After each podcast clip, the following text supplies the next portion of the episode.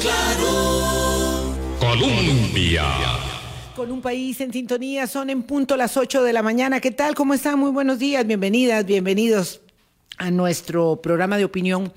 Esta ventana de la vitrina de las posibilidades, de las opciones que eh, dispone el régimen de libertades de nuestro país. Hoy celebramos, conmemoramos el Día de la Democracia Costarricense, instituido desde 1942 para honrar la defensa del proceso electoral democrático de 1889. Poco vemos hacia atrás, pero es importante saber de dónde venimos para situar el legado que recibimos en el presente y la obligación que tenemos para con nuestro devenir, por supuesto, y para con el futuro y para con las generaciones que también recibirán, eh, por supuesto, la democracia.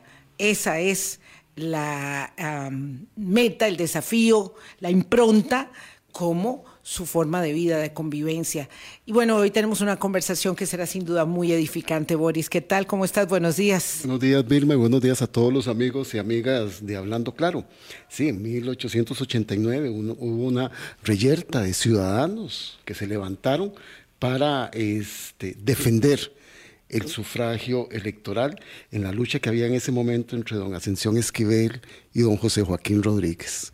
Y a partir de allí se toma esta fecha para celebrar la democracia costarricense y uno de los baluartes que nos ha asignado en el mundo entero como es los procesos electorales, la pulcritud, la transparencia. Y si bien es cierto, después de 1889 hubo algunos problemas, algunos fraudes, ya después... Quiebres, y, quiebres, y alteraciones y confrontaciones. Ya después llegamos a un momento en que todo esto se resuelve y tenemos ya varias décadas demostrarle al mundo un proceso electoral digno. Limpio, transparente, seguro. Nos complace mucho, pero mucho de verdad a Boris y a mí conversar esta mañana con don Armando Vargas Araya, porque colega, por supuesto, maestro.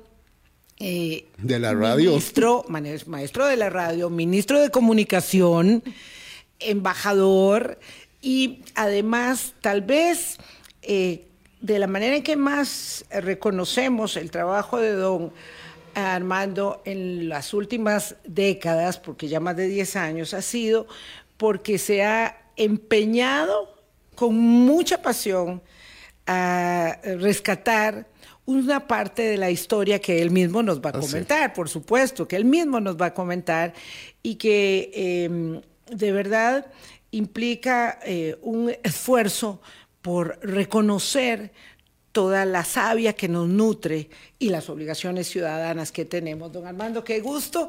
Bueno, que esté de nuevo en Costa Rica después de eh, haber ejercido como embajador nada más y nada menos que en Australia. Largo, largo destino. Eh, y que podamos conversar aquí en el micrófono de Hablando Claro. Muy buenos días. Muchas gracias, eh, doña Vilma y don Boris. Gracias a todos ustedes por estar en sintonía siempre con este programa y por la invitación que ustedes me han otorgado en este día. Desde allá, cada vez que podía, escuchaba, eh, no en vivo el programa, porque son deshoras, hay una diferencia de 16 o 17 horas que va adelante a Australia, a Costa Rica, pero eh, la grabación sí, y muy a menudo eh, me hacía el propósito de que al final del día pudiera escuchar alguno de sus eh, diálogos aquí eh, y tratar de seguir también este termómetro de la vida política y la vida democrática de nuestra amada patria Costa Rica. Mm. Y estoy desde luego para servirles.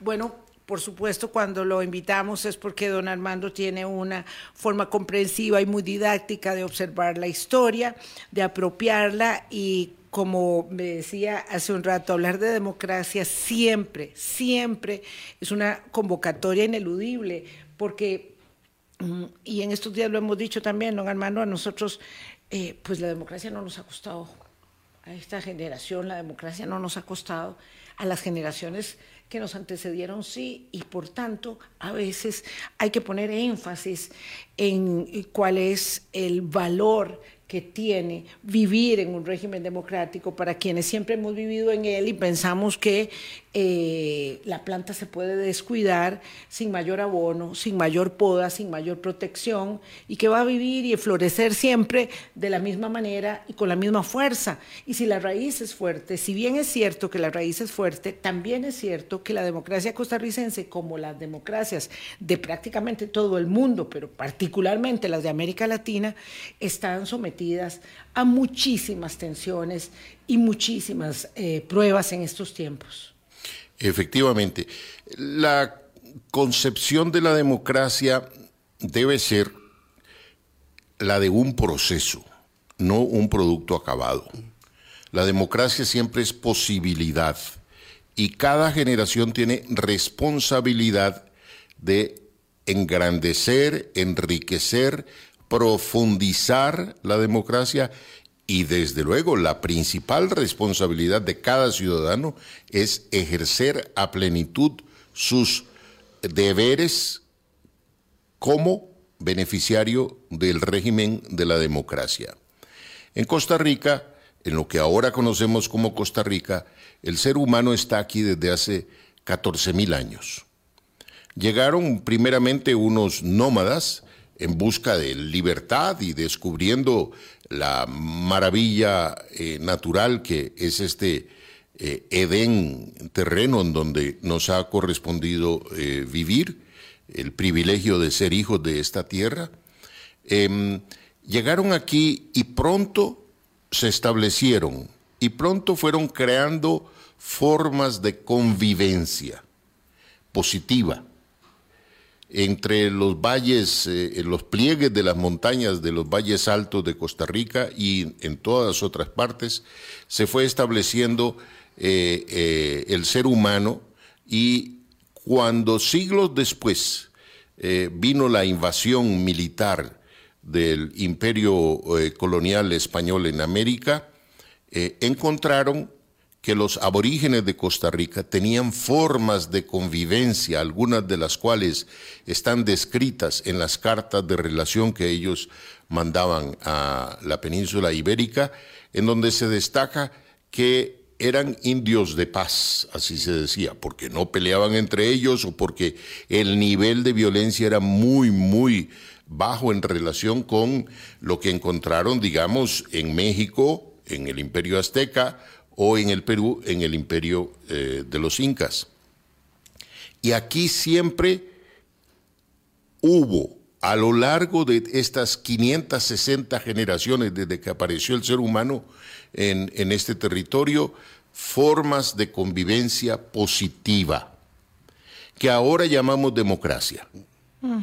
Pero lo que quiero subrayar es que eh, el arte de vivir positivamente, de convivir, de interactuar entre seres humanos distintos, porque eran de distintas tradiciones, de distintas tribus, de distintas lenguas, eh, de distintas visiones culturales del mundo, eh, siempre existió en Costa Rica y que ahora a eso le llamamos la democracia. Lo que celebramos hoy, el Día de la Democracia, efectivamente fue lo que eh, José María Pinó, el director del diario La Tribuna, llamó en 1942 la epopeya de la democracia costarricense. Y tengo para mí que fue José María Pinó y sus amigos quienes inspiraron eh, esta ley número 18 del 7 de noviembre de 1942 que declara el día de, día de fiesta escolar, el 7 de noviembre de cada año, con el nombre de Día de la Democracia Costarricense. Eh, la ley está firmada por el entonces presidente del Congreso, eh, don Teodoro Picado Michalski, y el ejecútese es de eh, el doctor Rafael Ángel Calderón Guardia, presidente entonces.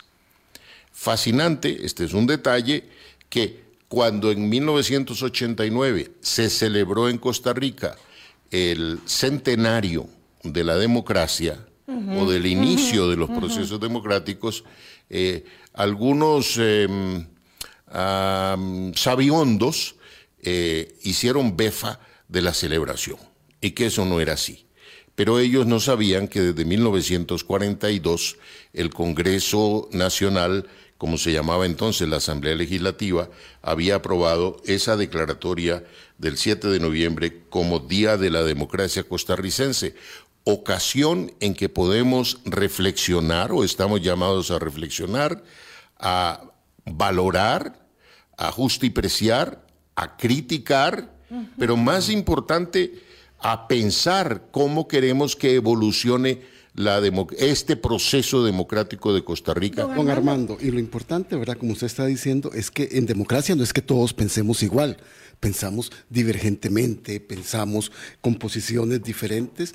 No significa que la democracia es que todos tengamos siempre que decir sí a todas las cosas. La democracia se construye también a partir de las diferencias, de los puntos de vista diferentes y además porque propicia el diálogo debe propiciar el diálogo. Y eso es lo que muchas veces este, nos han querido enredar en decir, en democracia es que todos somos iguales. No, en democracia todos somos iguales, pero con posiciones diferentes.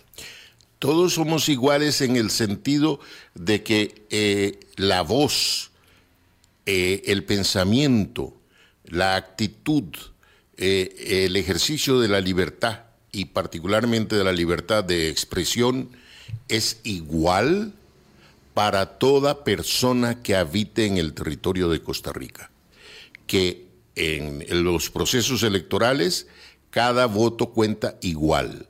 No importa si usted tiene 18 años y sacó la cédula hace unas pocas semanas o si usted tiene 100 años y probablemente va a votar por última vez o penúltima vez. Si usted es multimillonario o si usted es un pobre de solemnidad si usted es un PhD de una prestigiosa universidad extranjera o si usted eh, apenas eh, sabe garabatear unas pocas palabras y conoce los números, eso sí. Esa es la igualdad, que somos iguales ante la ley y en muchos sentidos eso no se aplica en Costa Rica. Somos iguales hasta un punto nada más. Pero desde luego, democracia es el poder del pueblo.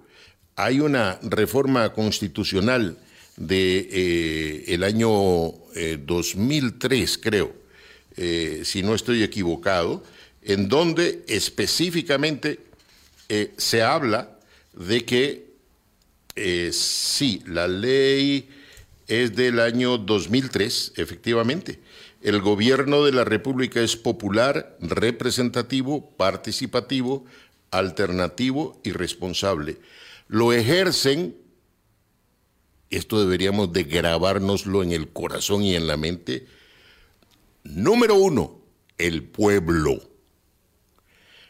Y tres poderes distintos e independientes entre sí, el legislativo, el ejecutivo y el judicial. Pero el pueblo es quien ejerce el gobierno de la República, popular, representativo, participativo, alternativo y responsable. Y eh, esa participación del ciudadano implica necesariamente una diversidad de opiniones. Hay un gran abanico de opiniones. El de la extrema derecha y el de la extrema izquierda, si tal cosa existiera, los dos tienen el mismo derecho a disentir y a expresar su opinión. El que está a favor de un gobierno dado o el que está en contra de un gobierno dado, los dos tienen la misma libertad. Y probablemente es más valiosa la opinión del ciudadano que se levanta todas las mañanas a cumplir con sus deberes que aquellos que han sido electos en representación de nosotros. Porque quien representa, por ejemplo, los diputados a la nación, necesariamente tienen que tener el oído puesto en el corazón del pueblo, en la opinión del pueblo, que va cambiando y que se expresa de mil formas distintas. Y por eso es necesario que para que exista la democracia tiene que existir la diversidad de criterios y el respeto a la opinión de cada uno, aunque sea uno quien piense distinto a los demás. Volveremos sobre esta elaboración de don Armando eh, dentro de un ratito. Yo quería tomar un cabo de algo eh, de lo que dijo inicialmente para darle seguimiento a sus palabras. Es que usted dijo que nosotros tuvimos, desde los indios de paz, formas de convivencia positiva.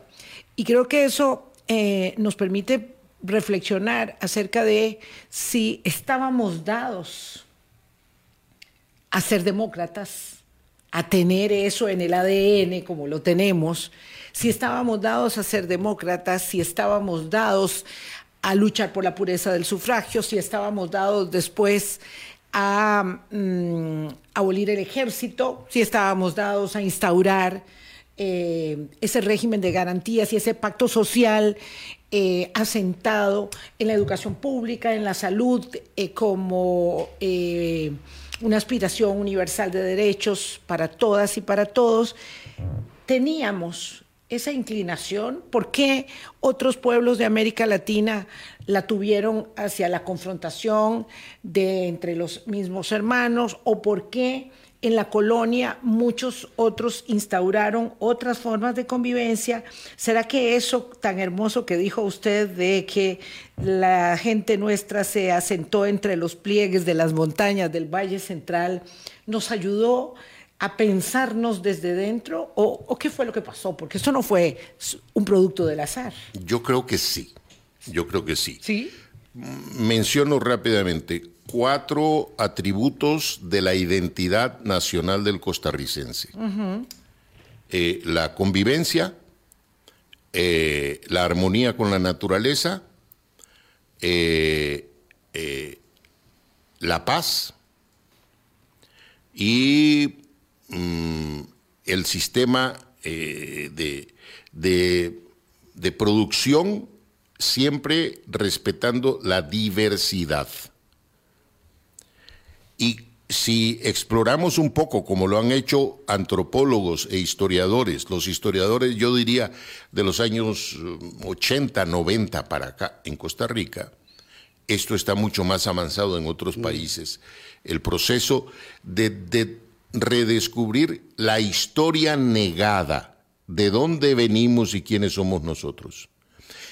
El 43% del ADN del costarricense en promedio es aborigen. Pero nosotros casi no sabemos nada de los aborígenes, porque cuando vinieron los españoles borraron aquello. Hay miles de ejemplos de cómo insistieron en borrar la civilización y la cultura existentes. Ahora nuestra tarea es redescubrir aquello, no para vivir como ellos, pero para derivar lecciones, para extraer Son nuestras bases. el conocimiento de las raíces auténticas y más profundas de esa historia que nos fue negada. La Costa Rica profunda. ¿Quiénes somos los costarricenses? ¿De dónde venimos y por qué somos así?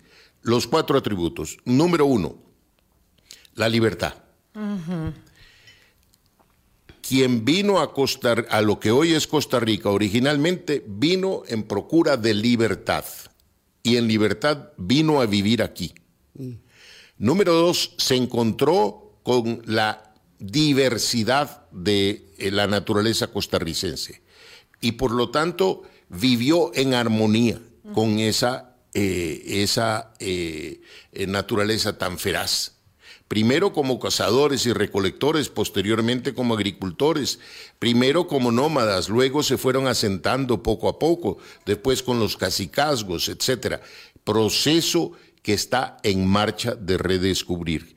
Pero la diversidad se aplica a todo.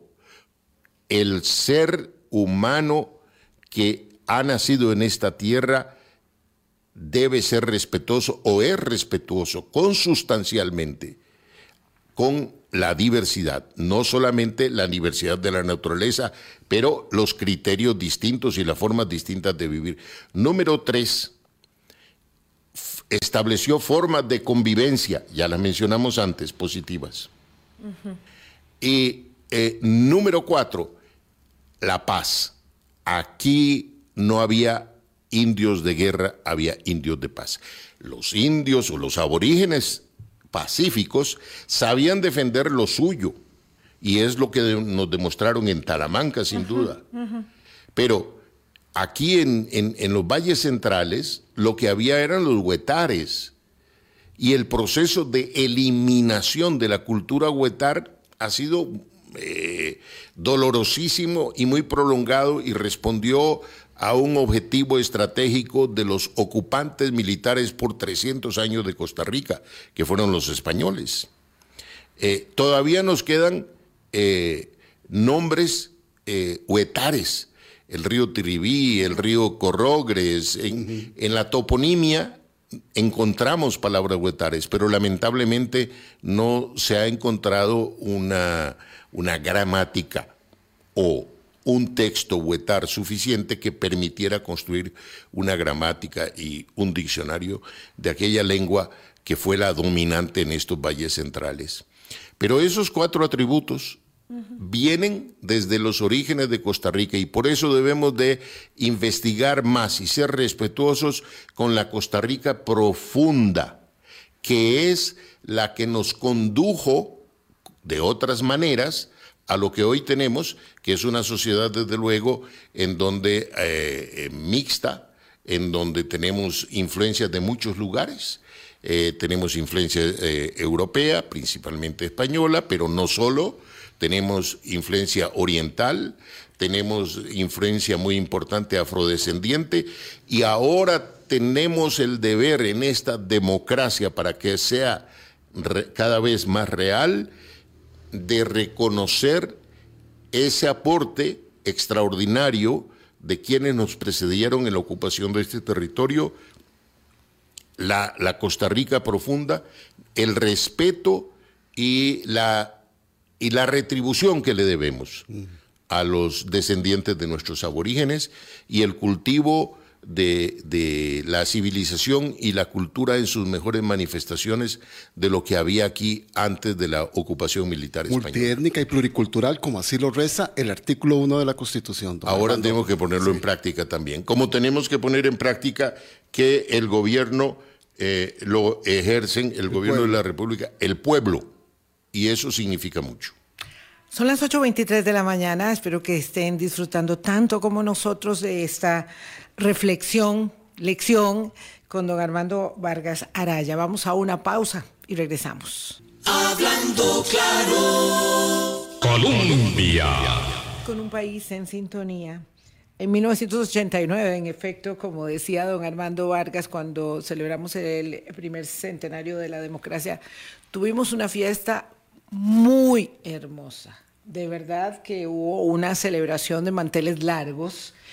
Eh, muchos presidentes vinieron a visitarnos con el eh, eh, motivo de esa conmemoración y había, como siempre ha habido, pues entonces unas voces disonantes, ¿verdad?, que decían que no, que eso era una exageración, que la democracia pues databa de muy poco tiempo, pero ciertamente en el concierto de las naciones, en esta América particularmente, se ha referido a Costa Rica como una democracia em, asentada, como una... Yo, yo, no sé si usar el término, y ahí le pido a don Armando que nos siga ilustrando, de una democracia madura, porque eso a veces no, no, me, no, me, no me va, eh, pero sí de una democracia de larga data, sí de un ADN eh, en el ser costarricense que valora eh, los atributos, como usted decía, de nuestra forja de identidad Em, y si bien es cierto, no nos ha costado, porque yo siempre insisto en eso, eh, más allá de la fractura que em, en el siglo pasado nos eh, dividió mm, eh, en guerra, en muerte, en sangre, y, y los coletazos que esos acontecimientos tuvieron a mediados del siglo anterior, también es cierto que hoy vivimos un momento de profunda polarización, de profunda división. Cuando usted dice que es el pueblo, ¿verdad?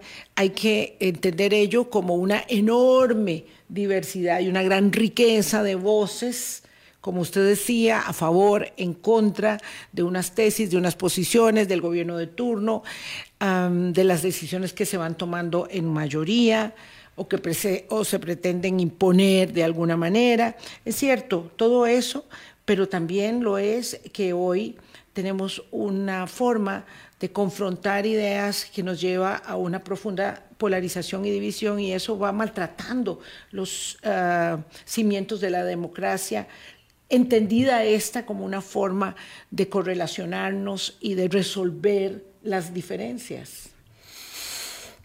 Ciertamente en el día a día eh, se pueden encontrar eh, momentos mm, soleados, momentos oscuros, momentos de tormenta eh, de 1889 ya que hoy mm, estamos celebrando ese 7 de noviembre hasta la fecha. Pero si uno mira a largo plazo, eh, podemos confirmar que el proceso democrático de Costa Rica sigue avanzando hacia su perfección. No hay que minusvalorar el hecho de que la democracia más estable de América Latina y probablemente de Norteamérica también, eh, viene, e, es la costarricense. Y esta característica de la estabilidad del régimen democrático en Costa Rica es una de las cuestiones que más eh, preocupa a un número de politólogos que han venido a estudiar las raíces de la democracia. Las raíces de la democracia en Costa Rica están muy extendidas. Una em, admirable profesora de la eh, UNED, eh, la doctora Lisette Brenes, publicó recientemente un bellísimo libro corto, pero eh, muy sustantivo, que se denomina Costa Rica Excepcional creo que no ha sido presentado todavía en público. No, no lo conocemos. Y en Costa Rica Excepcional ella anota que cada año se eligen unas 30 mil personas en todo el país en las juntas administrativas de los acueductos rurales, en las juntas de educación, en las juntas de salud, eh, en las cooperativas, en las asociaciones solidaristas, eh, en los sindicatos, etcétera. Vale decir, la vida democrática es un tejido muy rico y muy diverso.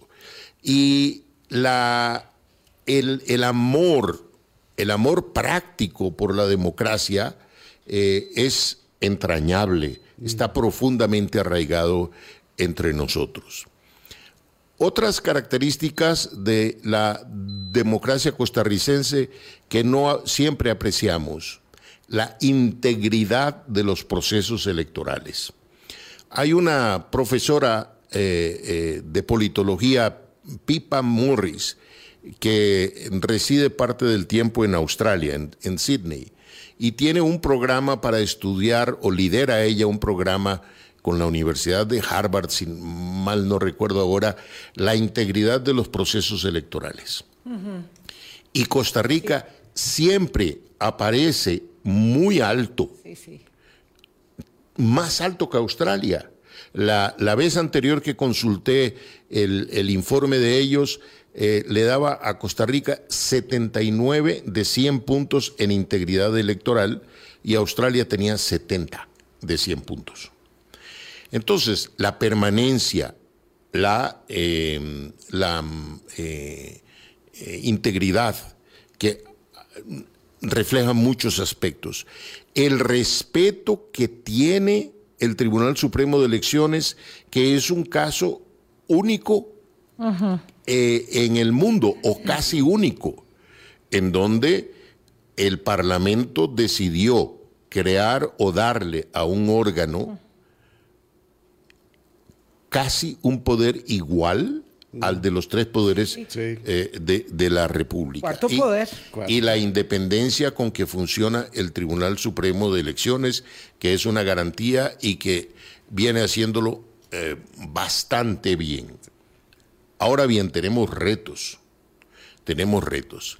La democracia no es solo ir a votar. La democracia no es solamente un mecanismo para elegir las autoridades públicas. Claro que no.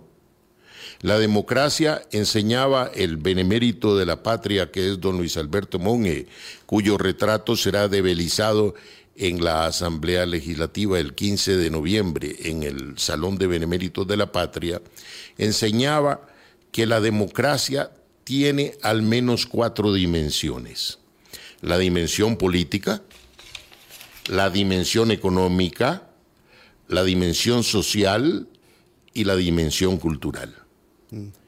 Y en por lo menos tres de esas dimensiones Costa Rica está debiendo. En lo electoral, en lo político, funciona.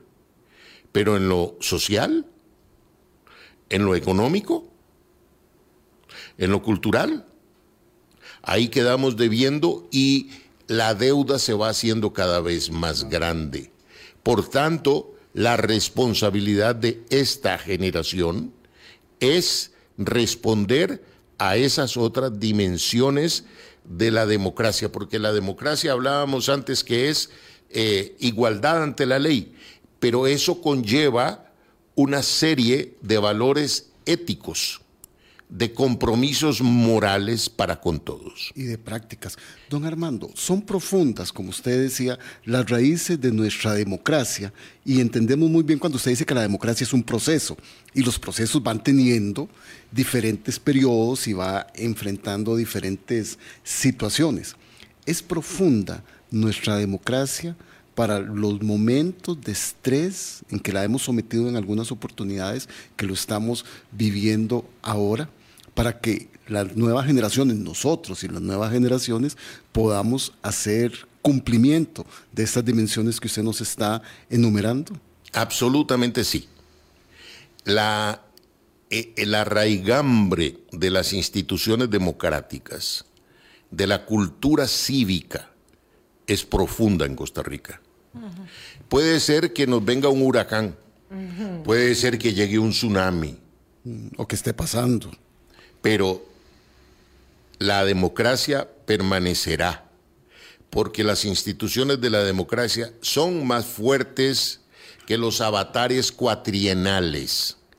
La vida no se divide en periodos de cuatro años la vida de una sociedad, de una civilización, de una cultura, la vida de una familia, la vida de una persona, trasciende esa, eh, esos cuatro años. Moralidad. Eh, sí, que es, es un método para renovar las autoridades, pero nada más, nada se hace en cuatro años en el sentido de que usted no puede construir un, edificio, usted no puede construir una institución, usted no puede construir una carretera, difícilmente podrá hacer un puente, no puede construir un tren, no puede eh, sustituir el sistema de transporte público de Costa Rica. No, se requiere más tiempo. Y por eso, eh, así como es positivo que el ejercicio de la titularidad del mando sea cuatrienal, para efectos de planificación y desarrollo es inconveniente. Alguna vez escuché a alguien decir que deberíamos de tener periodos más largos, de, cinco o seis años, pero la verdad es que cuando el gobierno es bueno, los cuatro años se van volando y cuando el gobierno es malo, los cuatro años parecen una eternidad. Eso es así. En el proceso de mejoramiento, antes hablaba doña Vilma de la democracia madura. Yo quisiera ver más bien que la democracia de Costa Rica está sazona, porque nos falta mucho. Eso es. Hay dos aspectos que señalo. Uno, la transición, el desarrollo de la democracia representativa que tenemos hoy a la democracia participativa, en donde los representantes de la nación arrastran los pies para permitir que los ciudadanos participemos en el gobierno de la República. Solamente se han aprobado la ley, básicamente la ley del referéndum, que es una ley muy limitada, eh, y que solo se usó una vez y que dividió a la población costarricense, porque desde ahí vienen las divisiones entre, entre unos y otros, y un poquito antes también con alguna eh, actuación lamentable de la sala constitucional, pero eh, nos toca avanzar de la democracia representativa a la democracia participativa.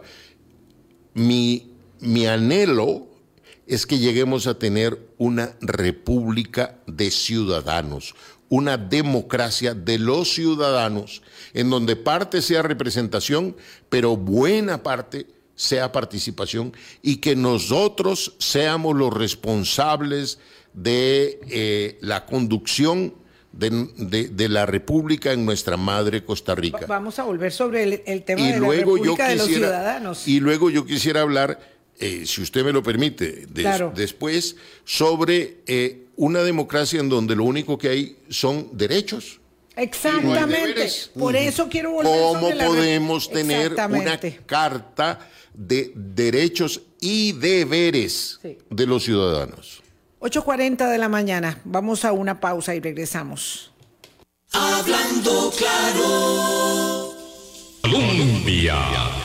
Con un país en sintonía, son las 8.42 de la mañana. Hoy, en la conmemoración del aniversario de la democracia costarricense establecido así desde 1942, hace ya bastante tiempo que esta conmemoración se signó para reflexionar todos los años respecto del valor de la democracia y de lo que hay que hacer para mejorarla y para mantenerla. Don Armando Vargas Araya nos decía que nada se hace en cuatro años y que no importa que haya un tsunami, la situación este, de la raigambre democrática es tan profunda que obviamente se mantiene. Y yo creo firmemente en eso, don Armando, pero sabe una cosa, si cuando hay un, eh, una tormenta, una onda tropical severa, un huracán, se afecta. Se afecta mm. la infraestructura, se, afecta, se afecta las viviendas de las personas, se afecta la vida cotidiana. Y entonces, claro, nada se hace en cuatro años, pero destruir, destruir eh, siempre tiene un costo elevado.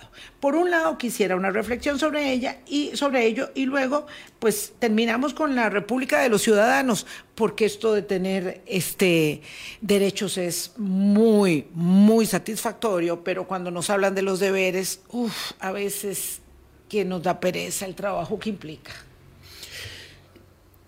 Hay una norma no escrita, una regla de la política en la democracia lo que resiste apoya.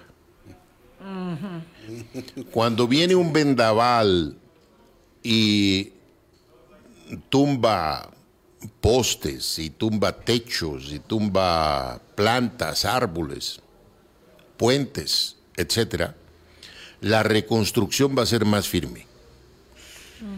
Y si en un momento dado llegase un tsunami, podemos estar ciertos de que gracias al vigor y la profundidad de la convicción y de las instituciones democráticas de Costa Rica, eh, tendremos una mm, república más fuerte, más firme y más estable.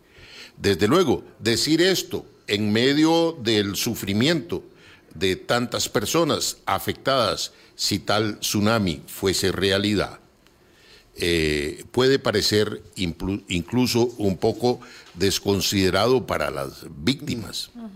Pero no es así, porque hay que pensar siempre en el bien común de la nación toda. Y la nación somos todos los ciudadanos, el pueblo. Eh, permítame volver un instante a la República de los Ciudadanos, a la democracia de los ciudadanos.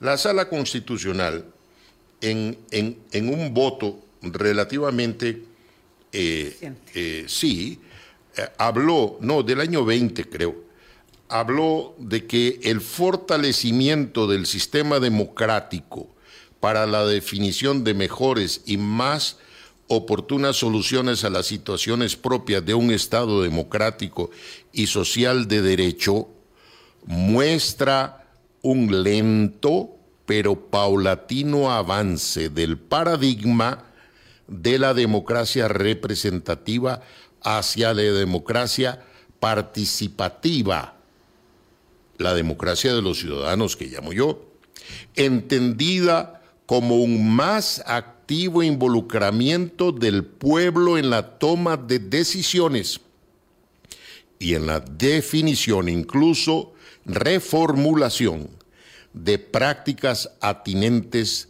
para el, con el desarrollo económico y social. Es decir, apenas hemos comenzado a dar con la ley del referéndum y la ley de la iniciativa popular y otras leyes conexas, eh, apenas hemos eh, comenzado a gatear en la dirección de una democracia de los ciudadanos. ¿Cómo podemos avanzar rápidamente? Cuando los ciudadanos tomemos conciencia de ello y haya una revolución de la conciencia de que el soberano somos nosotros, no los servidores temporales electos por cuatro años, ni siquiera los servidores públicos que están con el régimen del servicio civil.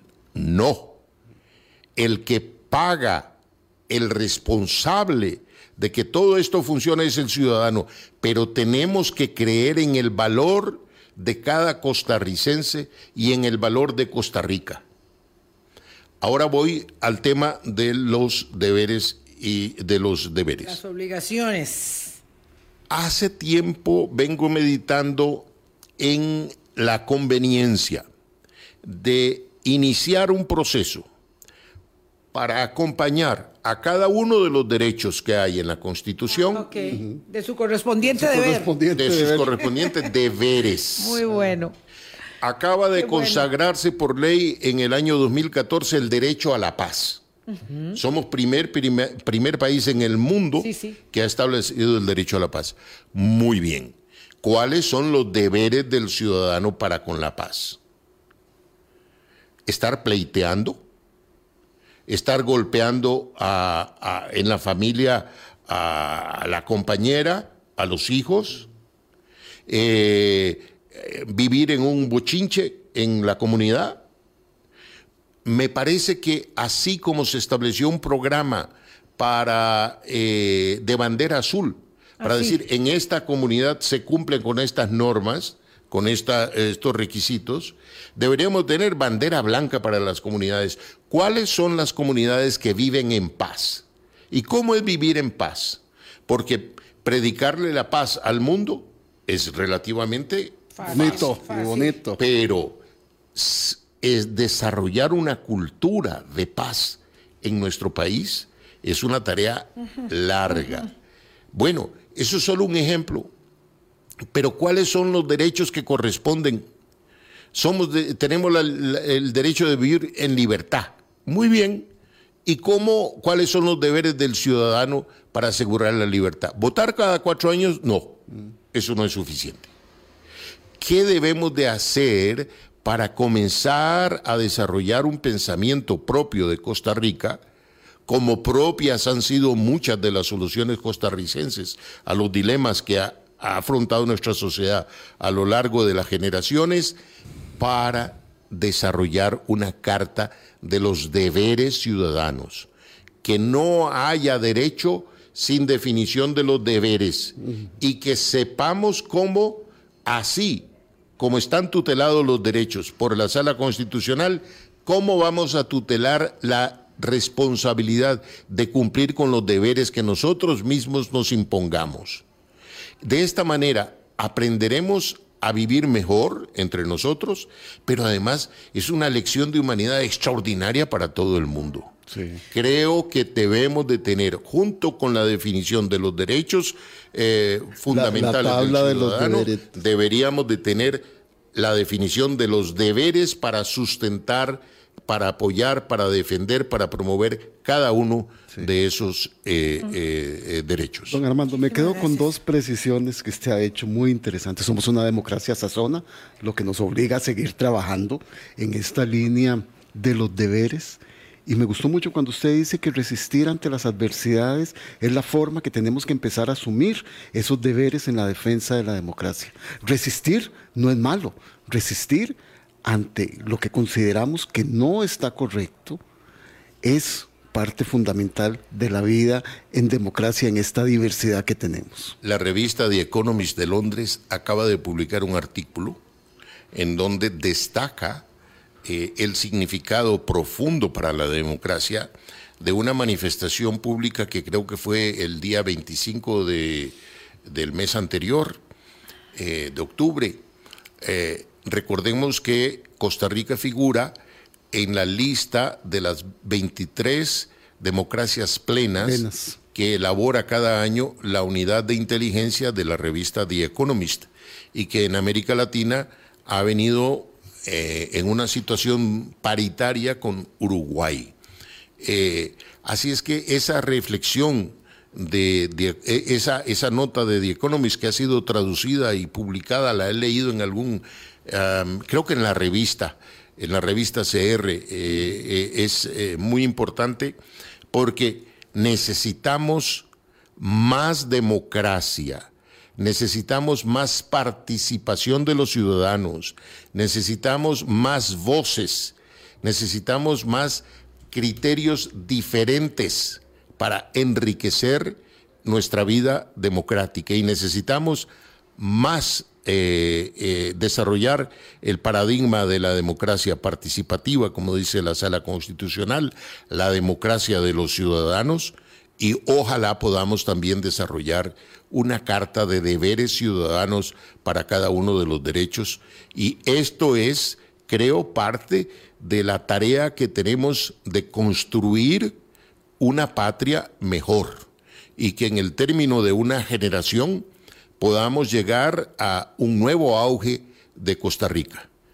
Muchísimas gracias, don Armando, de verdad ha sido muy ilustrativo. Yo eh, sí creo que es muy importante establecer, y esta es una conversación eh, que forma parte de una cadena de lecciones y de aprendizajes y de reflexiones que eh, tenemos permanentemente en el programa porque democracia es uno de los ejes de liberación, es uno de los ejes eh, de Hablando Claro, eh, establecer ¿verdad? que el pueblo es heterogéneo, que es variopinto, diverso, y entonces, claro, para defender la democracia no podemos hacerlo a partir de el de la siembra del antagonismo blanco y negro, bueno y malo, enemigo amigo, ¿verdad?